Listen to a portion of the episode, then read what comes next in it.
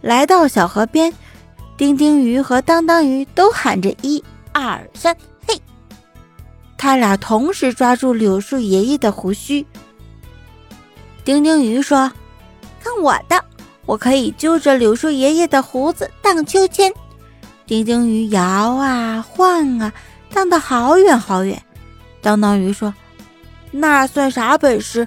看我的，我可以搂住柳树爷爷的胡子睡觉。”当当鱼果然睡着了，甜甜的打起了呼噜。柳树爷爷正做梦呢，梦见有人掏他的耳朵，怪痒痒的。他摆了摆头，丁丁鱼秋千荡得更远了，当当鱼呼噜打得更响了。这两个小家伙不知道，风娃娃听柳树爷爷讲故事。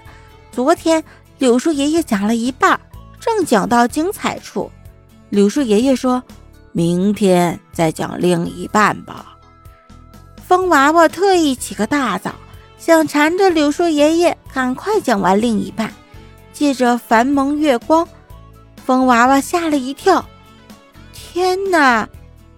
柳树爷爷胡须上有两个什么东西？柳树爷爷，快醒醒！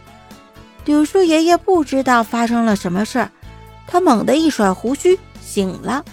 这一甩不要紧，丁丁鱼和当当鱼被甩出两丈多远。丁丁鱼头晕眼花，当当鱼屁股疼痛。他们两个一起哎呦哎呦叫起来。小青蛙风风火火来了。小青蛙生气地说：“你们，你们怎么可以在柳树爷爷的胡须上比赛花样跳高呢？太不礼貌了！”丁丁鱼和当当鱼脸红了。柳树爷爷乐呵呵地说：“没关系，来，我给你们当裁判。我的胡须呀，就是标尺。你们开始比吧。”丁丁鱼和当当鱼一咕噜爬起来，不顾疼痛，又开始投入战斗。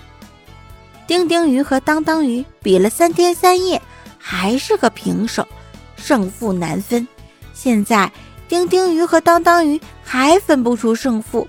只要你经过池塘、小河、小湖，你就能看见丁丁鱼、当当鱼比赛的情景。如果你有兴趣，你给他们当裁判好了，看谁跳得更高。